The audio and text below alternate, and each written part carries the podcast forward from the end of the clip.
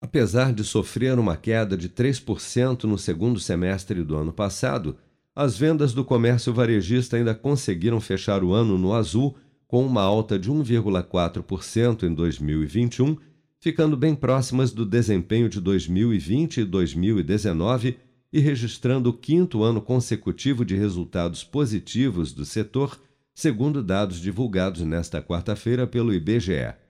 Mas apesar do crescimento em 2021, o comércio varejista tem mostrado dificuldade de recuperação após a forte queda registrada no início do segundo semestre, registrando apenas uma sequência de leve estabilidade nas vendas nos últimos meses, com queda de 0,1% na passagem de novembro para dezembro, como destaca o gerente da pesquisa mensal do comércio do IBGE, Cristiano Santos. Essa, então, é uma interpretação nessa passagem de novembro para dezembro de estabilidade com relação ao mês anterior. E também é bom lembrar que é o terceiro mês consecutivo que é, tem esta interpretação válida para os números da margem, porque na passagem de setembro para outubro o resultado foi 0,0 e na passagem de outubro para novembro 0,4. Então são três meses de estabilidade de, uh, de crescimento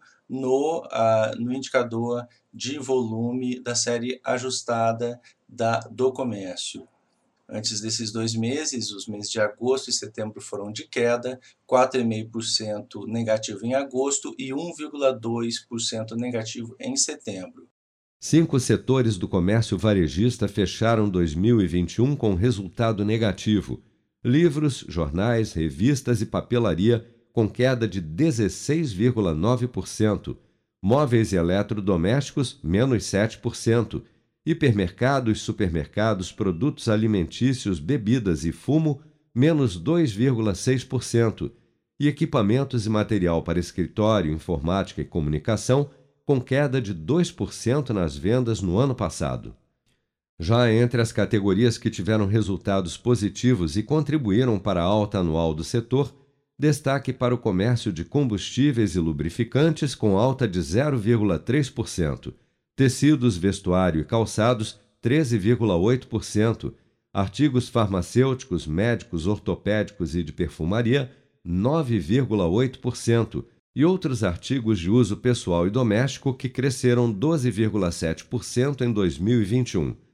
No comércio varejista ampliado, que inclui veículos, motos, partes e peças e de material de construção, o volume de vendas fechou o ano com alta de 4,5% impulsionada principalmente pela venda de veículos e motos, partes e peças, categoria que sozinha acumulou alta de 14,9% em 2021.